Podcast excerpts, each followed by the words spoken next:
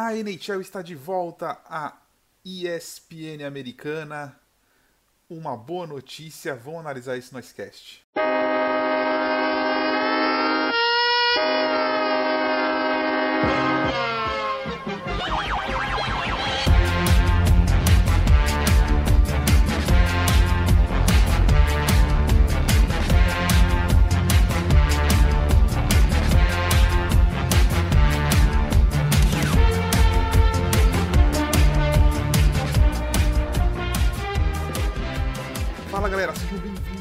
41 primeiro SQS, também conhecido como episódio número 41. Eu sou Vinícius Lanza.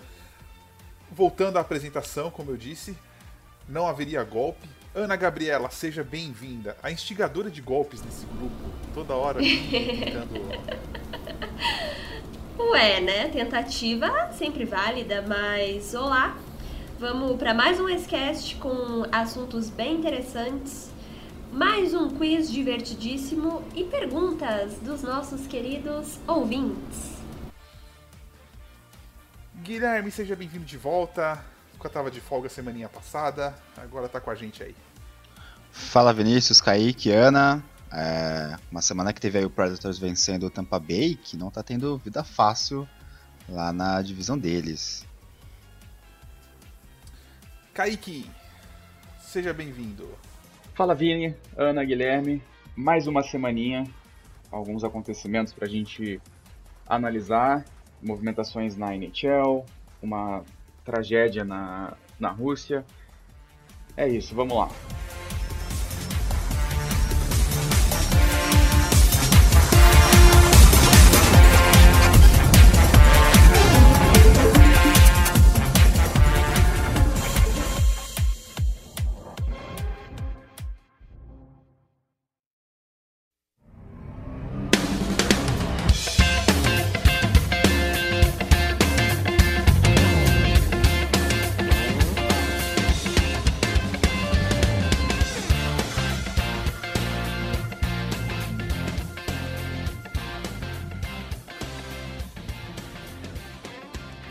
Nosso primeiro bloco.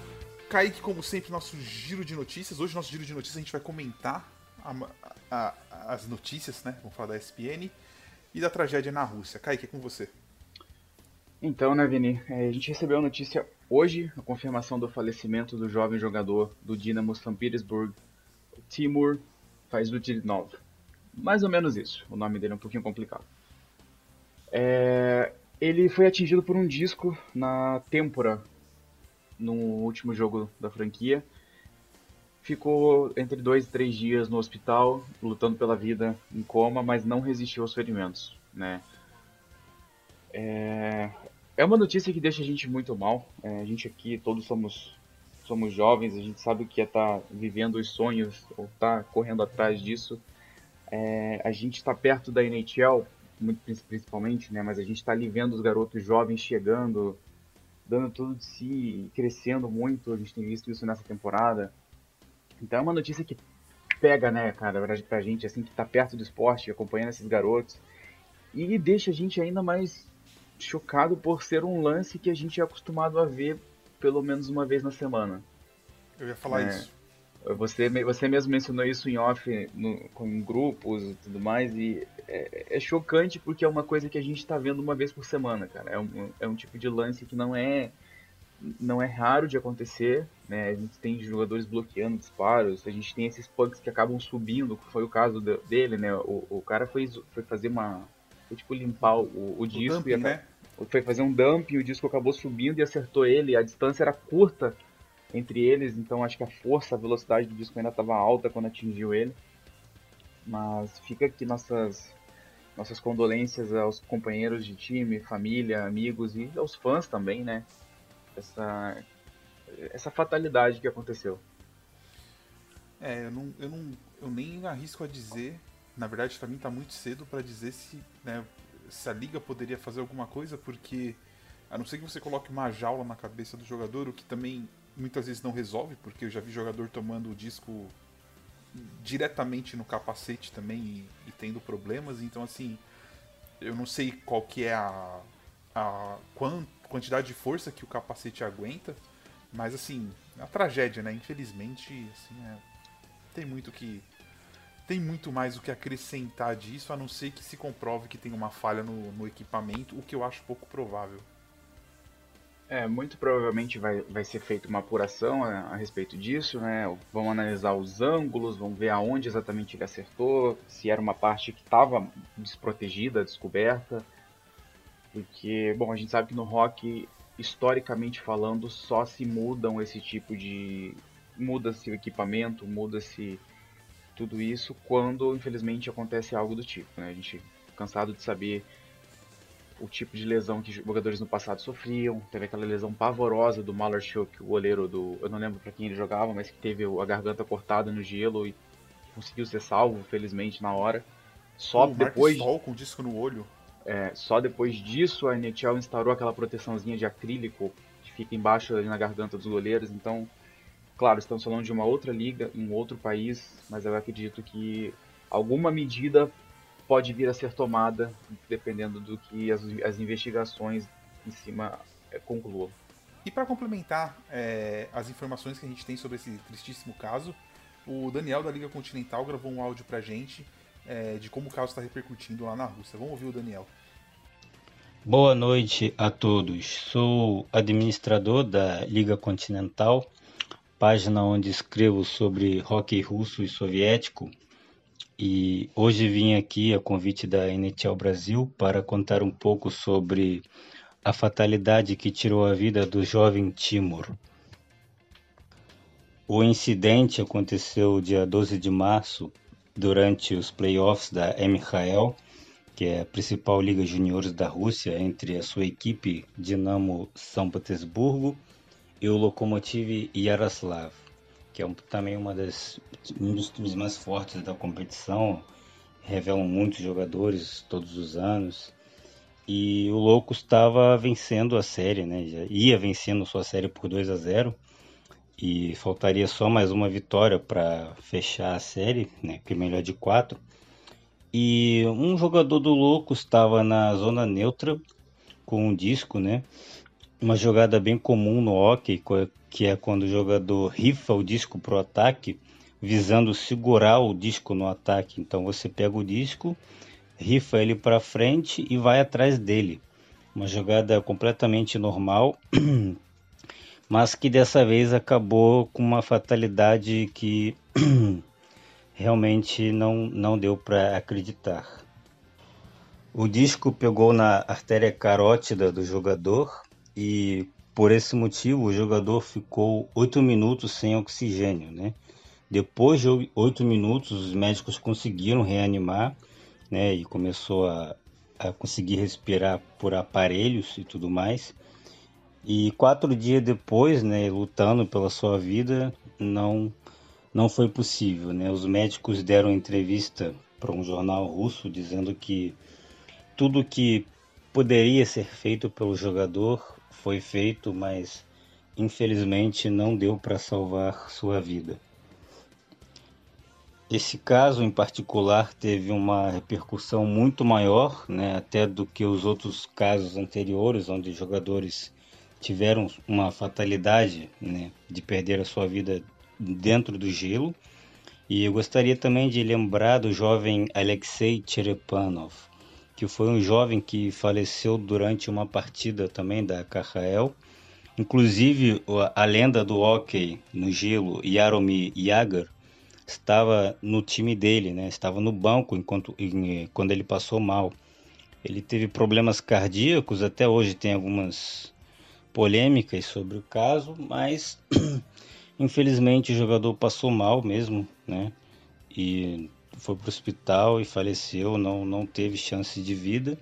E esse caso, que apesar de ser famoso, ele não foi tão reconhecido porque foi, como posso dizer, foi como se fosse um problema particular do jogador, sabe? Ele teve um problema, infelizmente apareceu durante o jogo e ele faleceu.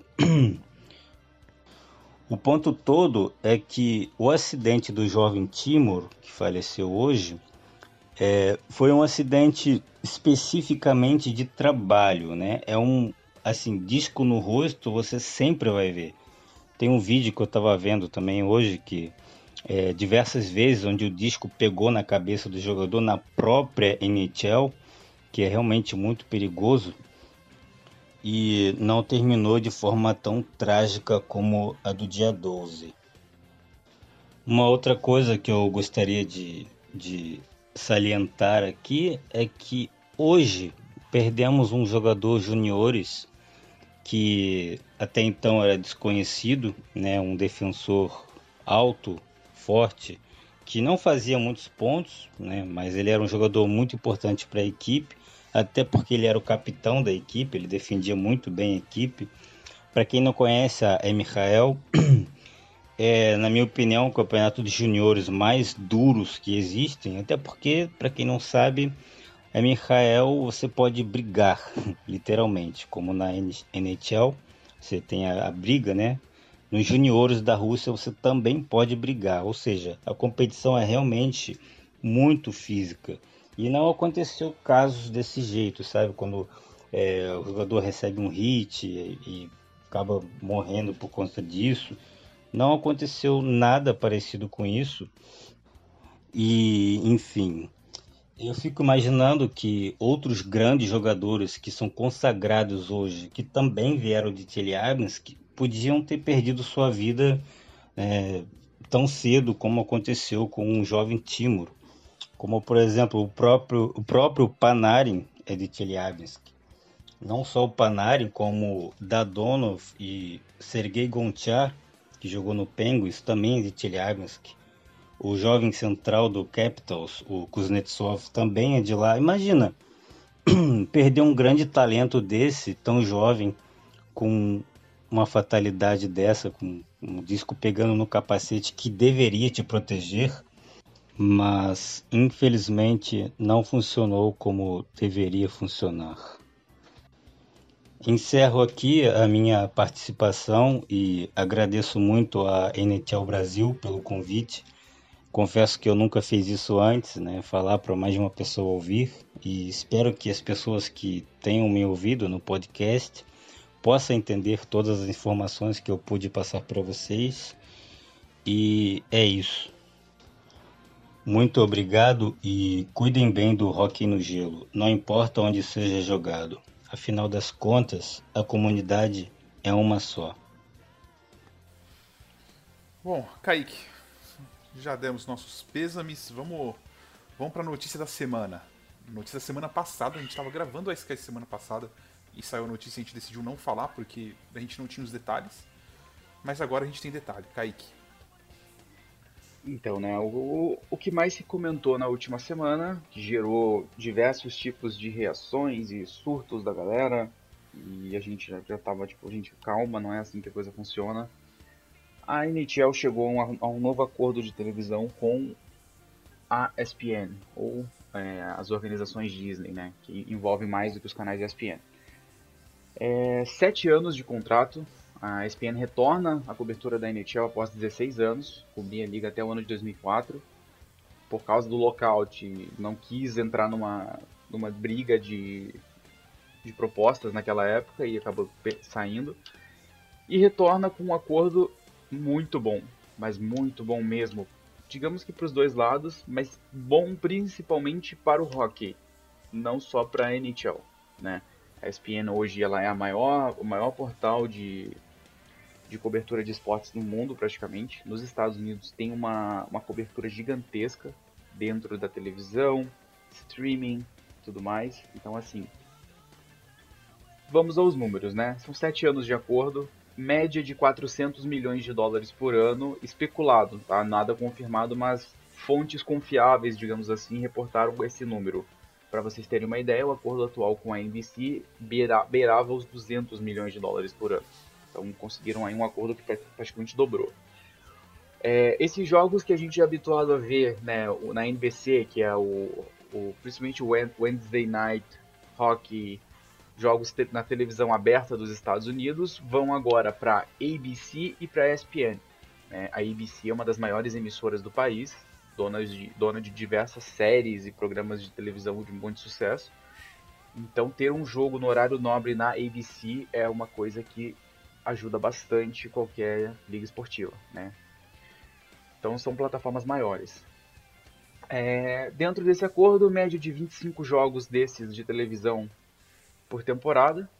Sempre aquele um ou dois jogos por semana, dependendo da situação, na televisão aberta. É a mesma coisa que tem hoje com a NBC. Além disso, o primeiro round dos playoffs, com exclusividade, é um dos rounds no caso, e uma final de conferência a cada temporada, com exclusividade. Então, televisão aberta passando playoffs da, da NHL, já é um, uma outra coisa bastante considerável. Ao longo desses sete anos, a ABC vai transmitir quatro finais de Stanley Cup dentro dos sete anos. As outras devem ser divididas talvez na ESPN em, ou outras plataformas, porque ainda há um segundo pacote de jogos a ser comercializado pela liga. Muito provavelmente a NBC pega um pacote menor dessa vez. Mas ainda assim são quatro Stanley Cups em horário nobre na ABC, o que é algo também tremendo. Agora o tópico que gerou mais dúvida, né, entre todos e para nós aqui no Brasil inclusive, o que vai acontecer com a NHL TV, que é o serviço de streaming da NHL? Bem, nos Estados Unidos já foi confirmado que a ESPN Plus, que é o serviço de streaming da ESPN, vai absorver a NHL TV. Não existirá mais NHL TV propriamente nos Estados Unidos, ele será da ESPN Plus. Mas por que e como isso é bom? Bom, gente, a ESPN Plus ela tem um valor anual muito mais barato do que a NHL TV né, um serviço de assinatura por streaming. Nos Estados Unidos isso já é extremamente difundido, né, em outras partes do mundo também. A gente ainda está engatinhando nisso, mas lá isso já é muito difundido. Né? As pessoas cancelam cada vez mais seus pacotes de televisão e assinam por internet. E a ESPN Plus, ela inclui uma variedade absurda de conteúdo, mas absurda. Então o cara, ao invés de gastar os seus 120 dólares anuais pela NHL TV, ele vai gastar mais ou menos isso, ou até menos, até onde eu vi, pela NHL e por muito mais conteúdo. Então, para o torcedor, para o fã de esporte, isso é muito viável. Né? Sem falar que vai aumentar ainda mais o número de pessoas chegando no rock, porque a ESPN Plus nos Estados Unidos ela tem 12 milhões de assinantes. Então você vai despertar interesse de mais gente, vai ter o curioso chegando e isso ajuda o esporte a crescer. Além disso, a ESPN Plus e a Hulu, que é um outro serviço de streaming também pertencente, eles vão ter 75 jogos exclusivos durante a temporada, que são jogos com maior produção e tudo mais. Então acho que a gente pode começar a pensar aí que talvez os Stadium Series, é, o, Interclassic, o Interclassic deve para televisão, mas Stadium Series e jogos especiais, tipo esse do Lake Terrell, como aconteceram, muito provavelmente vão estar para esses serviços também. É, e assim, se a ESPN tem 12 milhões de assinantes, a Hulu tem 39 milhões de assinantes. Então olha o tamanho do público onde o rock vai começar a chegar, mesmo que aos poucos, mas é algo gigantesco, né? É, a princípio, esse acordo também deve incluir a América Latina, mas não tem nada exatamente confirmado ainda para nós aqui, para os amigos do México, do Caribe, mas algo deva, deve ser anunciado em breve em relação a isso, porque a gente sabe que os canais Disney agora absorveram diversos canais que temos aqui no Brasil, então é muito provável que em breve a gente tenha novos serviços, talvez a ESPN Plus finalmente chegue aqui pra gente também, como a Disney Plus chegou há poucos meses. Então, por hora para nós aqui, ficamos em stand-by aguardando. Mas pro rock, pra NHL, um grande acerto e um acordo assim sensacional. É, NHL era a única das quatro ligas que não estava na ESPN, que não tinha nenhum jogo transmitido. Acho que pro Brasil, se a, se a ESPN do Brasil conseguir renovar o contrato, eu não sei até quando vai o contrato da ESPN no Brasil é, com a NHL, é, eu acho que o, tanto o Ari quanto o Thiago, o Hanashiro, o Matheus vão ter muito material, mesmo que seja produzido em inglês para eles poderem transmitir no meio da, das transmissões, porque hoje eles não têm esse tipo de, de conteúdo, eles têm que criar, né? Então a ESPN criando. Acho que com a Disney entrando. É, quando a gente fala ESPN, vamos falar a realidade, a Disney entrando. Tudo que a Disney põe a mão acaba virando ouro, então tá em boas mãos. E acho que, quem sabe, a gente pode ter mais documentários, mais, mais é, materiais fora do, fora do jogo em si produzidos, como por exemplo né? O Road to Winter Classic, que é bem, era bem famoso, né? Então, algumas outras coisas podem acontecer e de visibilidade, assim, é, tem nem o que falar, né? A maior empresa do mundo de entretenimento comprou os direitos da NHL, então... Ana. Então, eu concordo com o que vocês disseram e acho que é bem válido a gente lembrar que esses acordos são muito importantes para a liga, visto que com a pandemia as dívidas aumentaram, né? E eu acho que é bem válido a gente lembrar nesse fator de streaming que os fãs vão ter que se inscrever nesses, nessas plataformas, só que vai ficar mais fácil e mais barato, porque a Disney também usou esse anúncio da NHL para destacar o Disney Bundle, que oferece o Disney Plus, ESPN Plus e o Hulu por 13,99 dólares por mês, ou seja, vai ficar muito acessível, né? E outra coisa que eu lembrei que o Kaique não mencionou e eu queria saber a opinião de vocês. O Beckman, que é o comissário da NHL, falou que por enquanto o teto salarial da liga não vai ser mudado. Mas o que, que vocês acham que vai acontecer no futuro? A gente vai ter alguma mudança? Deixa eu ver. Eu acho que vai, acho que a questão. O Kaique comentou, até ele pode entrar aí para falar um pouco também. A gente estava discutindo esses dias que o Kaique acha muito isso, que ele vai manter o teto flat por mais um ano, e aí se a liga voltar a ter lucro e voltar a ter público, ele não sai como o cara malvado, que é o que sempre acontece com ele. E aí aumentaria o cap. Mas vai depender muito dos lucros, né, Kaique? Eu não sei aí o. Que você acha que, mesmo com o público a NHL recupera esse, esse essa grana toda para subir o cap.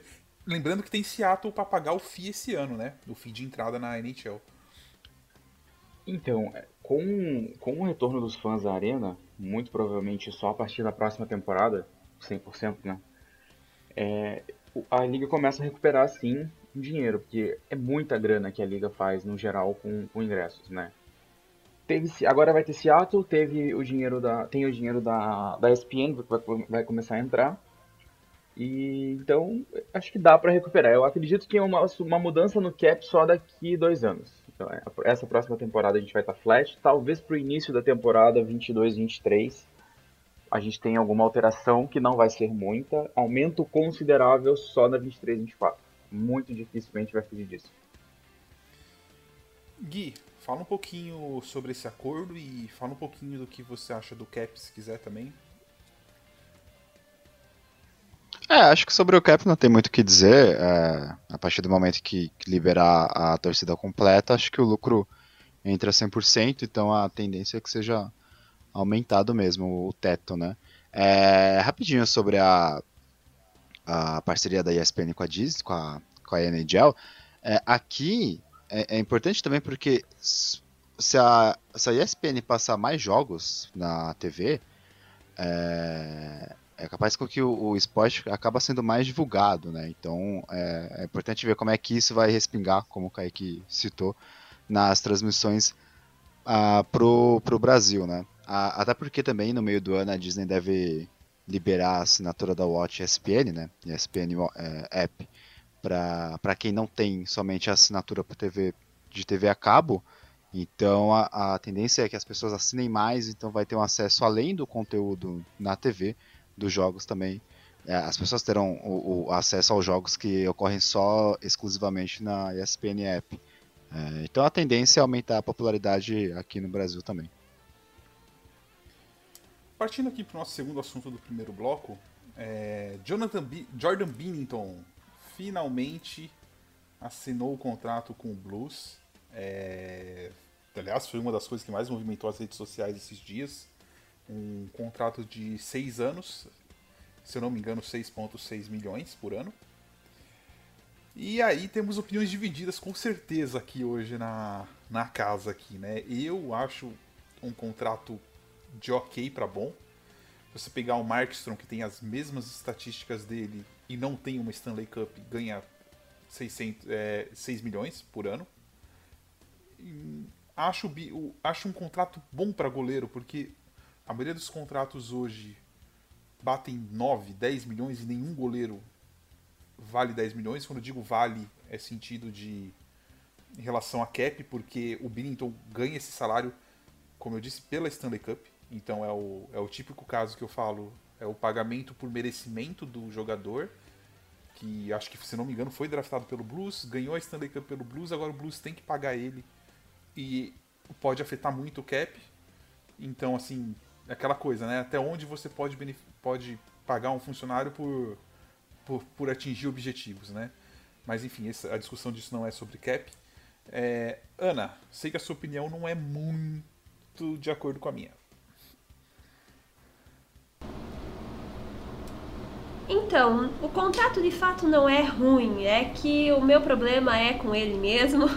Não sou uma grande fã, mas entendo a importância que ele tem para o time, que ele tem, né, que ele foi fundamental sim para a conquista da Stanley Cup em 2019. E esse acordo também inclui uma proteção comercial durante toda a vigência do contrato e uma cláusula de proibição total nos três primeiros anos e é o décimo salário mais alto entre os goleiros da liga. E o Binnington tá na sua terceira temporada com o Blues. Ele foi draftado em 2011, se eu não estou enganada. E ele entrou em cena durante a temporada de 2018-2019. Ele foi convocado pelo Blues em dezembro de 2018. E ele veio num momento muito bom, né? E assim, eu acho que se eu não estou enganada, ele foi o primeiro goleiro estreante a registrar 16 vitórias numa pós-temporada. Mas a questão, a minha questão com o Binnington é que eu não gosto da atitude dele e nem vou mencionar aquela patifaria que ele fez no jogo contra os Sharks. E a questão dos rebotes, eu acho que ele dá muito rebote, isso é uma coisa que me incomoda muito. Em 20 jogos nessa temporada, ele tem 9 vitórias, 6 derrotas. Ele tem uma porcentagem de 2,81 gols por partida e ele já tomou 54 gols até aqui. Pra mim é muito, e como eu já não gosto dele, eu aproveito para implicar. Mas eu acho que o contrato é ok, assim como pode dar boa, também pode dar muito ruim, mas eu espero que, enfim, as coisas continuem a melhorar. Kaique, o que, que, você acha desse contrato? Apesar da no, move, no movement clause, não é um contrato impossível de se mover caso as coisas desandem, né? Não, não é impossível. É, a grande questão é para onde você move 6 milhões de dólares que não está valendo no momento, né? Então, uhum. assim, pelo menos dois, pelo menos dois, três anos é garantido que o que o Binnington vai ficar em, em St. Louis, né? Pro Blues ter dado esse contrato para ele, muito provavelmente ainda não tem total confiança no Billy Russo, que acabou de subir. Como o Russo ainda é rookie também, tem toda essa questão de que o, o Blues tem o, tem o controle sobre o Russo pelos próximos, pelas próximas temporadas, isso facilita, né? Porque ele provavelmente ele não vai ter todos os starts que que ele poderia ter para desenvolver. Com isso, mais cinco anos de Russo garantido, pelo menos, até ele ter que renovar o seu contrato. Que o contrato do Binnington também está chegando no final. É, o Binnington ele, ele tá no mesmo, no mesmo dilema do Murray, eu diria. Né? Goleiro muito novo. Muito, ele, ele ganhou a Stanley Cup já era um pouco mais velho, acho que já tinha 25, na verdade. Mas era rookie. É, foi espetacular. Foi primordial na conquista. Sem o Binnington, o Blues não teria sido campeão. É fato isso e ostentou bons números naquela corrida. Porém, é, a análise em cima de um goleiro, ou de qualquer jogador, mas um goleiro especialmente, ela nunca, ela nunca vai ser feita somente na pós-temporada, né? O que ele faz na temporada regular conta muito. E o Binnington e o Murray tiveram os mesmos problemas. Essa inconsistência de performance.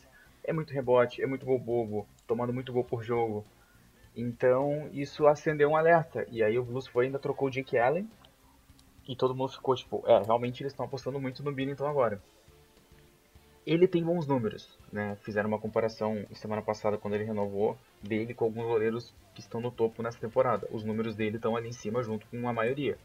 O problema é do Binnington é que ele é muito marcado por algumas questões. O rebote, como a Ana citou, ele realmente tem um problema seríssimo com rebotes. Isso não são rebotes laterais, como normalmente são aqueles rebotes que vai para o canto do gelo e alguém tira. Não, os rebotes do Binnington, quando geram gols, por exemplo, são para frente. E sempre tem alguém ali para fazer o gol.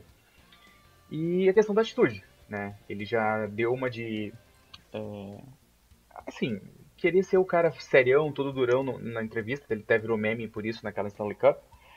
E aí depois ele passou a agir um pouco mais explosivo. É, contra o Sharks, por exemplo, que ele saiu batendo em todo mundo e tal. Definitivamente eu, eu não vejo esse contrato como um problema agora.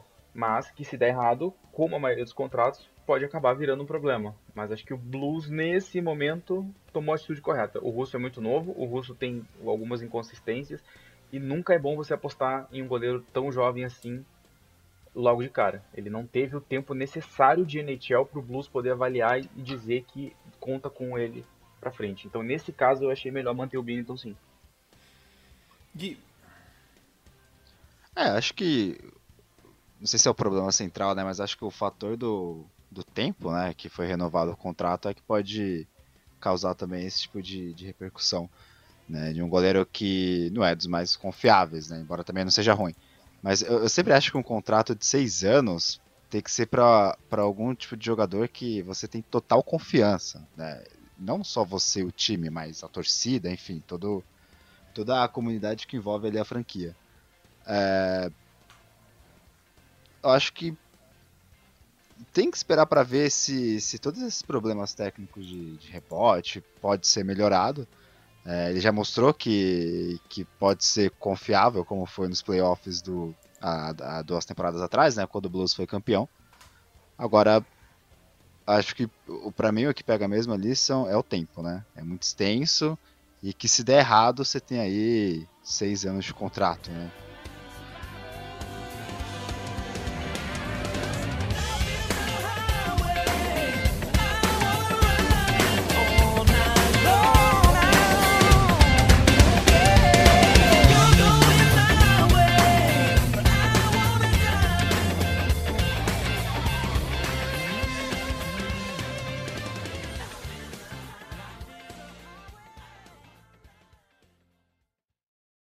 Esse podcast faz parte do site Fambonanet. Acesse fambonanet.com.br.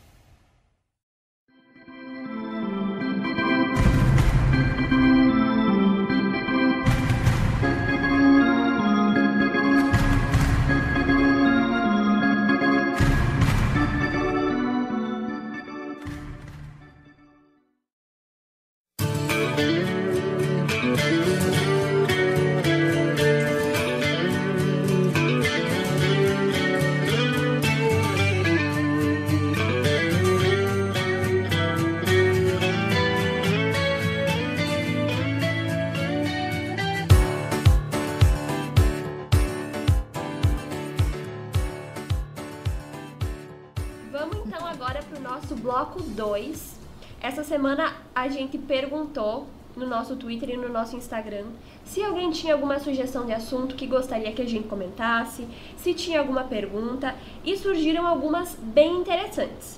Lembrando que a gente não pode trazer todas as perguntas aqui de uma vez só, então a gente vai selecionando e isso não significa que a sua pergunta não vai ser abordada aqui. A gente só está separando para ver se um dia ela se encaixa na nossa pauta e ficar melhor para todo mundo. A primeira pergunta é do Twitter, é do Anderson. E ele perguntou o seguinte: Qual é a tendência em sempre subestimar o Winnipeg Jets? Todo início de temporada é o mesmo papo de que já foi melhor, vai suar para chegar nos playoffs e durante a temporada, mesmo apresentando bons jogos, tem gente que ainda não bota fé no time.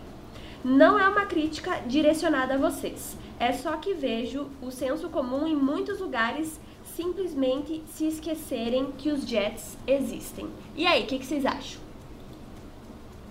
Bem, é, Anderson, o Jets ele é uma franquia extremamente forte nos últimos anos, né, entre principalmente de 17 para cá, depois das 16 para cá com a chegada do Line. Porém, uma franquia que estava tendo algumas questões nos vestiários, né, isso influencia. Chegou até aquela final de conferência diante do Vegas em 17 e 18, com muita força, e dali para frente que começaram essas, essas, digamos, especulações que você mencionou. O pessoal não dá muita atenção, do pessoal botar o Jets mais para baixo. Por quê? O Winnipeg Jets basicamente perdeu o setor defensivo inteiro de uma vez só. Não foi, não foi um jogador, não foi dois, foi tipo pelo menos quatro. Truba, Myers, é, Bufflin, que eram três nomes assim que eram o pilar daquela defesa e três defensores muito bons que encaixavam muito bem ali na, na equipe simplesmente foram embora meio que do dia para noite. E o Jets precisou reconstruir a defesa muito rápido, sem ter muito cap para isso e sem ter um apelo no mercado, que isso faz muita diferença. Winnipeg é uma cidadezinha pequena no interior do Canadá, faz muito frio, neva muito, então é um tipo de cidade que não é interessante para os free agents. Você tem que pagar muito mais normalmente para atrair um cara para lá. E a remontagem de uma defesa é uma coisa difícil de se fazer. O setor defensivo ele é o pior que existe para você se adaptar, para você montar dentro de uma equipe.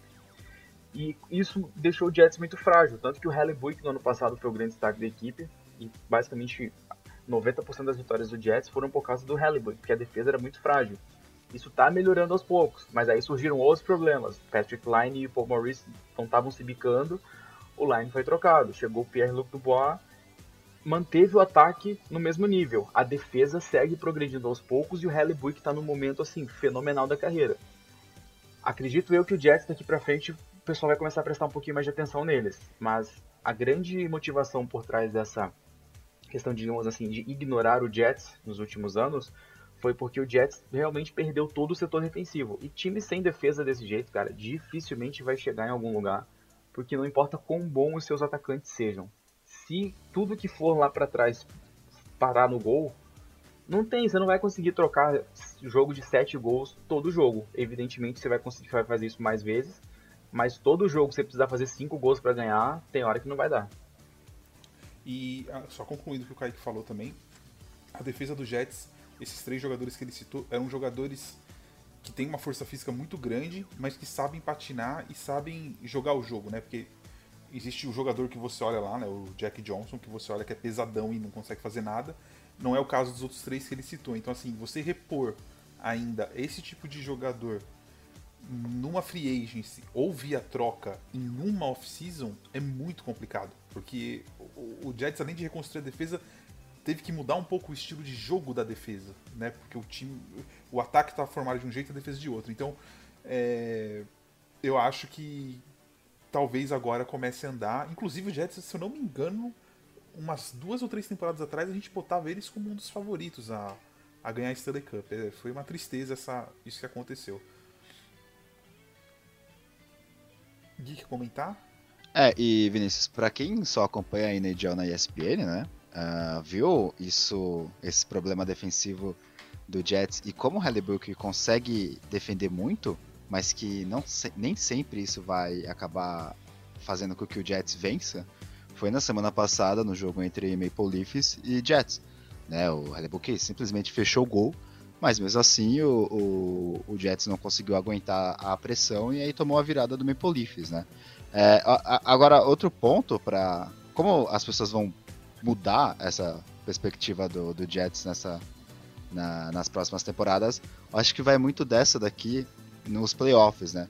É, se o Jets consegue ir para uma final de conferência ou consegue fazer frente ao Maple Leafs na, na sequência lá do chaveamento, é, é, possível que já a temporada que vem o pessoal já olhe de uma maneira diferente, né? Embora não provavelmente não será a, uma divisão canadense, mas se você for pegar a, a divisão central antiga, você teria ali o, o, o Avalanche, um Blues e um Wild Stars, né, para concorrer aí direto com o Jets. Então, tendo é, é, esses, é, é, esses adversários, não seria nada é, absurdo colocar o Jets como um dos grandes favoritos a pelo menos ir nos playoffs.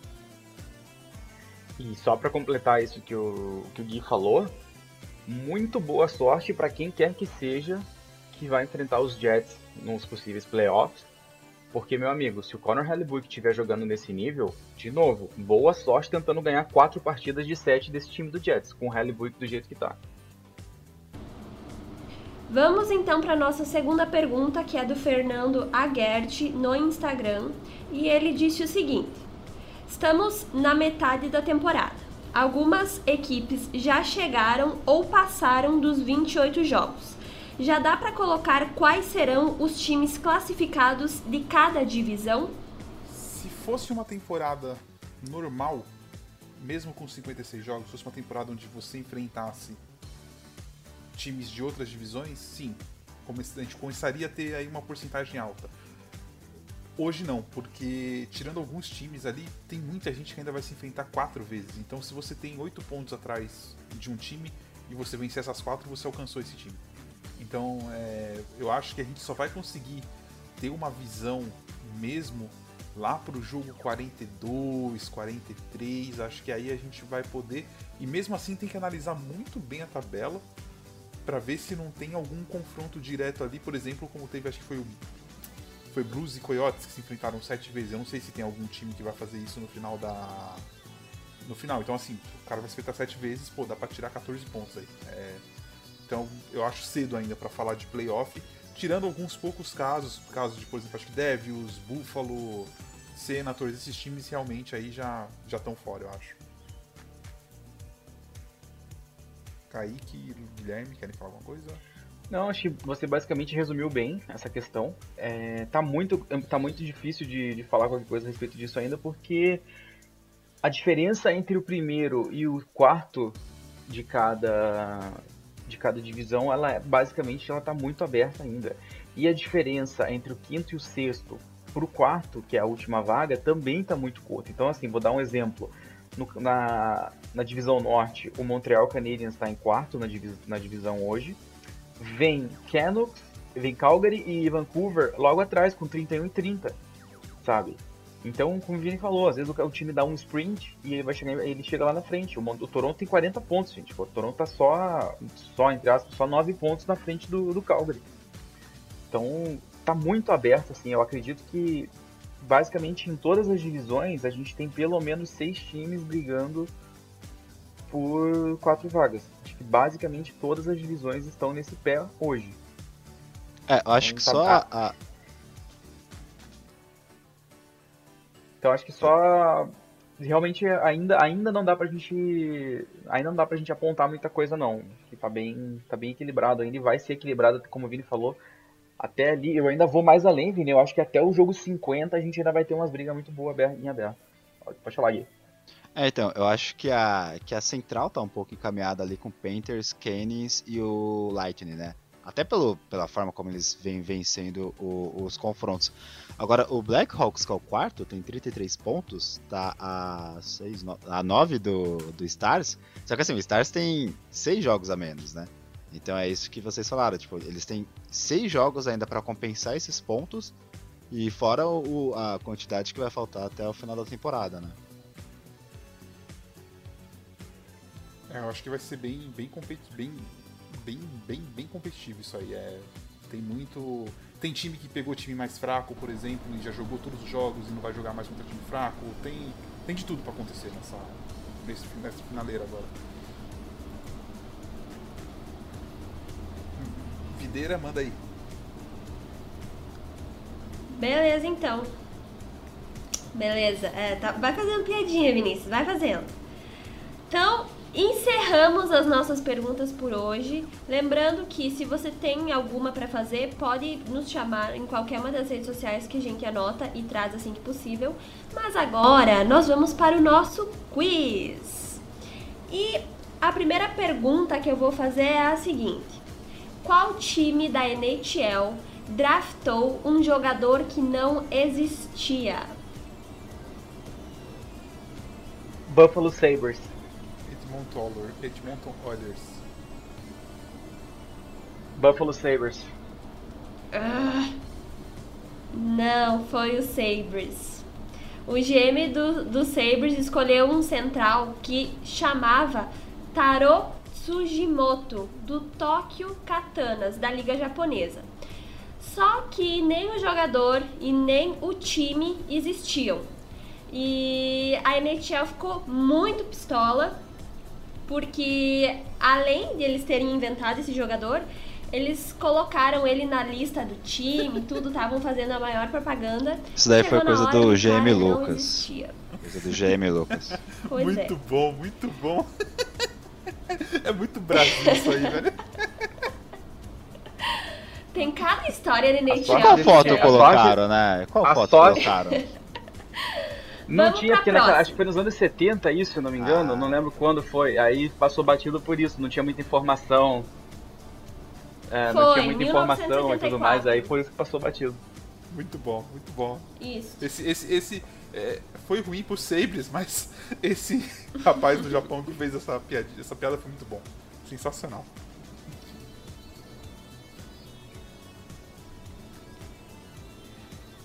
Próxima pergunta. Qual jogador faz parte da única dupla pai e filho com mais de mil pontos na carreira de cada um na NHL? Ou seja, tanto pai quanto filho fizeram mais de mil Bob pontos. Hu e Brett Hu.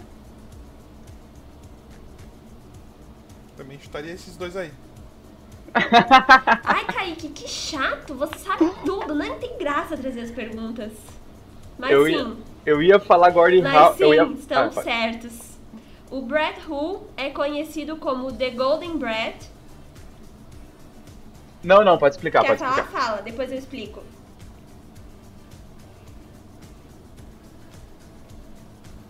Tá, então o Brett Hu é conhecido como The Golden Brett em referência ao seu pai Bob, que era conhecido como The Golden Jet. O Brett fez 1.391 pontos e se juntou em 2009 no Hall da Fama com o seu pai, que fez 1.170 pontos. E eles se tornaram então a primeira dupla pai e filho a conseguirem mais de mil legal que se pontos você juntar nesse em suas de famílias, carreiras. se você juntar os dois stalls, por exemplo, os três stalls, por exemplo, não chega a 500 pontos, né? Brincadeira. Que bom que eu ia falar, pô, eu acho, Ai, que eu maldade. acho que o Eric, eu acho que o Eric já tem mil mesmo. Eu acho que o Eric... Não, mas a, a dupla mais prolífera, a, du- a dupla familiar mais, mais prolífera, prolífera da história da liga são os irmãos Gretzky, né? Tipo, 2.800 e alguma coisa de pontos pro Wayne e 3, 4 pontos pro outro, eu acho. Mas ainda assim são os dois mais, mais produzidos.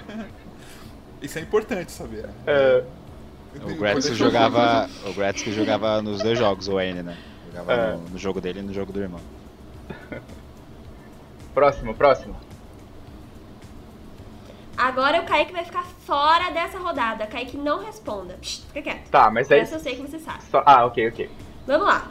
Quem é o capitão mais jovem a erguer a Stanley Cup? Eu acho que a gente tá com um delayzinho. O capitão mais jovem. Isso. Tá, pra, mim tem, pra mim tem dois que poderia ser. Sidney Crosby Tá, quais ou são Jonathan seus Davis. palpites? Meus palpites? Jonathan Davis e Sidney Crosby.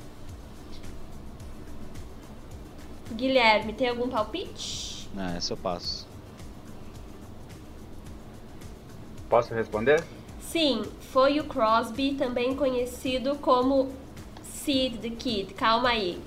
Ele tinha 21 anos. Quando foi que ele ergueu a Stanley Cup, Kaique? Temporada 2008 2009. Ai, ai. A vida É já foi mais isso. feliz. A vida já foi mais feliz. Né? E vamos para última pergunta. Um mascote foi demitido em 2012. Quero saber se vocês sabem de qual time ele é e por qual motivo ele foi demitido. Mascote demitido? Não tem um mascote que ligou com a torcida, se eu não me engano. Isso daí parece aquelas brincadeiras lá do mascote do Flyers, né? Que fica causando lá nos jogos. Eu acho eu chutaria o mascote do Devils. Cara, isso foi num jogo. Acho que eu, eu lembro mais ou menos da história. Isso foi no jogo do Bruins, se eu não me engano. né? O- o- Só que eu não lembro contra quem. Eu sei que o mascote jogou alguma coisa em alguém do- da torcida do Bruins, alguma coisa assim, e deu merda. Agora eu só não vou lembrar quem foi. Ai, lá vem ele de novo acertando, né? Eu não Acho vou que tem que acabar com esse quadro porque não tem graça. Eu não lembro eu não- eu não lembro- tudo. eu não Mas lembro o time, eu não lembro o foi time, em mas- 2012. Foi em 2012 contra um torcedor do Bruins, o mascote Thunderbug do Lightning. Ele espirrou uma silly string, que é aquele spray que vem uma espuminha, sabe? E aí o torcedor do Bruins ficou pistola, eles se tramaram no pau e o mascote foi demitido. Mas o mascote pelo menos ganhou a briga? Importante. Não né? temos essa informação, mas temos o vídeo no Vou YouTube. Temos o vídeo no Vamos YouTube. procurar, porque. é, Vamos ter que assistir. Isso me lembra. Isso, isso me lembra aquela. Ah, o mínimo que eu espero é que ele tenha dado uma coça no, no, no rapaz, né, velho? Mas foi igual, foi em 2017, 2017, 2017 no ápice, no ápice da crise dos Blackhawks, que, que o clima tava bem ruim mesmo, teve um- uma treta dessa também dentro da arena, né? Perto da lanchonete, um torcedor tava meio bêbado e começou a perturbar o mascote, dar tapa e ficar brincando e empurrar. O mascote perdeu a compostura, cara, derrubou o cara no chão, subiu em cima e deitou-lhe o soco. Os caras, ti- os seguranças tiveram que tirar o cara de cima do, do torcedor. Interessante isso aí. No, no, no MSG isso não aconteceria porque na primeira discussão já aparece 50 milhões de seguranças em cima dos caras. Né? Grande show do Ah, Ah, tem que intervalo. né? deixar o pau torar. Ah, os mascotes tem que brigar de vez em quando. Eu tô, tô do- eu tô doido pra hora que alguém vai dar uma voadora com os dois pés assim no meio do peito do Greedy um dia, só pra gente ver.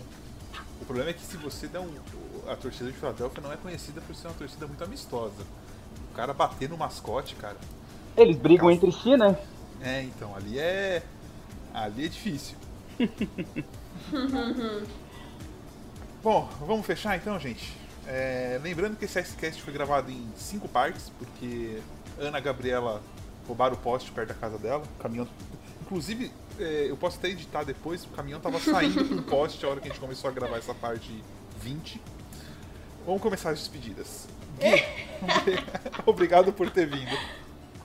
Valeu, Vinícius, Ana, Kaique até a próxima, galera.